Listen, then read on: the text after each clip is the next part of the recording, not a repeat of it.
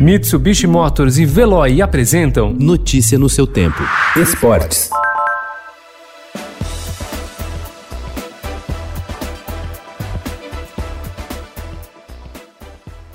O Corinthians sofreu ontem diante do Flamengo a sua pior derrota em Itaquera desde a inauguração do estádio em 2014. A goleada por 5 a 1 pela 17ª rodada do Campeonato Brasileiro amplia a crise no Parque São Jorge e mantém o time muito próximo da zona de rebaixamento. É o 14º colocado. Diante da péssima fase da equipe, o goleiro Cássio chegou a admitir a possibilidade de sair do clube. Hoje foi muito duro, para mim foi uma das piores derrotas que eu tive pelo Corinthians assim, mas eu sou um ser humano, sou de carne e osso. Vejo muitas pessoas falando, ah, tá num mau momento. Eu não me vejo assim.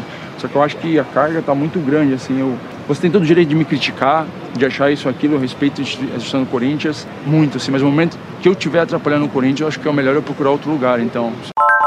Nem mesmo a saída do técnico Vanderlei Luxemburgo fez o Palmeiras reagir no Campeonato Brasileiro. Ontem, diante do Fortaleza, no Castelão, a equipe voltou a jogar mal e sofreu mais uma derrota, desta vez por 2 a 0. O novo tropeço faz o time ficar cada vez mais distante do bloco dos líderes.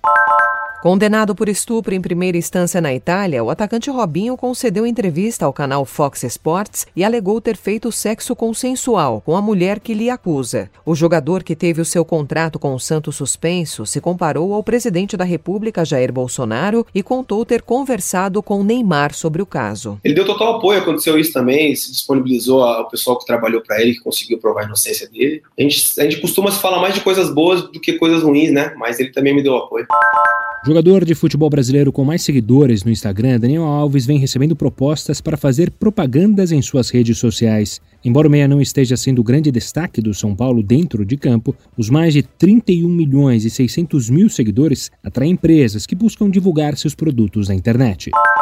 Ana Sátila conquistou o título inédito no C1 canoa individual ontem na etapa de Itasen, na Eslovênia, na Copa do Mundo de Canoagem Slalom. A prova vai fazer a sua estreia nos Jogos Olímpicos de Tóquio em 2021. No sábado, Pedro Gonçalves, o PP, já havia conquistado ouro no K1 extremo e o bronze no K1, caiaque individual prova olímpica. Notícia no seu tempo. Oferecimento: Mitsubishi Motors e Veloy. Se precisar sair, vá de Veloy e passe direto por pedágios e estacionamentos. Aproveite as 12 mensalidades grátis. Peça agora em veloy.com.br e receba seu adesivo em até 5 dias úteis. Veloy, piscou, passou.